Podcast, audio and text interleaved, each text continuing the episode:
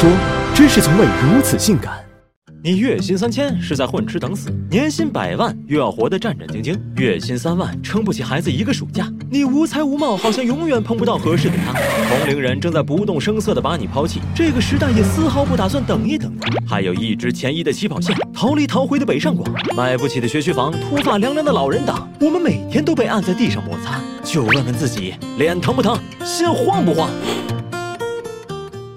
这是一个人不焦虑枉为人的时代。以前人们查缺补漏，现在被各大社交媒体查缺补刀。他们让你望向前方，也要你眼瞅身旁。前方有能把自己甩下的小鲜肉、新技术和自己要走的下坡路，前方也有嗷嗷待哺的房子和娃和没了理想的半生挣扎。再瞅瞅身边讲着 A B C、坐在 CBD 创造着奇迹的同龄人，说好垮掉的一代，好像只有自己在拖后腿。社交媒体在自己捏出的生活场景里给成功下了定义，然后把个别经验上。升为普遍真理，让所有人都朝先进代表看齐，或者是在你耳边不断的念叨着衰老与责任的永恒话题，让焦虑情绪深入骨髓。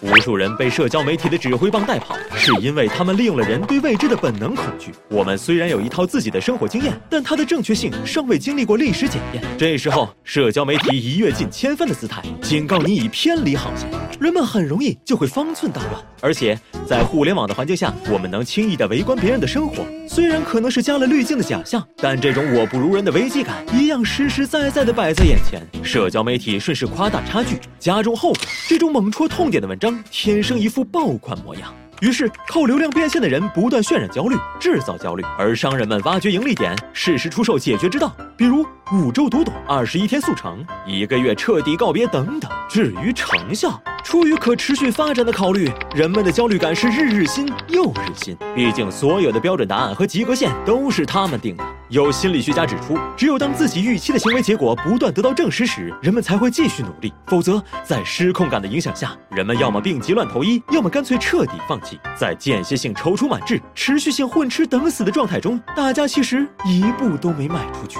更重要的是，当你跟风似的陷入焦虑，你也同时迷失了真正的自己。很多社交媒体把单一的成功观、错误的价值观强加给所有人：不爱钱就是不努力，想要平静安逸就是准备碌碌无为。在这种观念的绑架下，小确幸的感觉被冲淡，阶段性成果不值一提，成功的方向由别人指定，而你需要一鼓作气。马不停蹄。其实我们活着是为了更好的成为自己。你可以是长江黄河，也可以是林间小溪、山间细水。你可以选择奔流到海不复回，也可以选择水点蒸发变作白云。因为人生重要的不只是终点，还有送运的落花，沿途的风景。